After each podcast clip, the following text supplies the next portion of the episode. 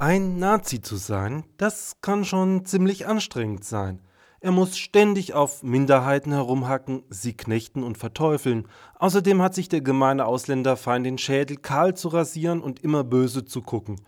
Das kann schon an die Substanz gehen und zu großer Verwirrung führen.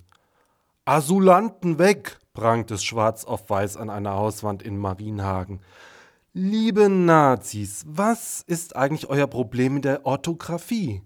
Sogar im Wort Rechtschreibung kommt doch rechts vor. Gerade dem Deutschnationalen sollte doch ganz besonders daran gelegen sein, im Land der Dichter und Denker seine Muttersprache als Akt einer kulturellen Überlegenheit mit stolz geschwellter Brust nach außen zu tragen. Aber Pustekuchen.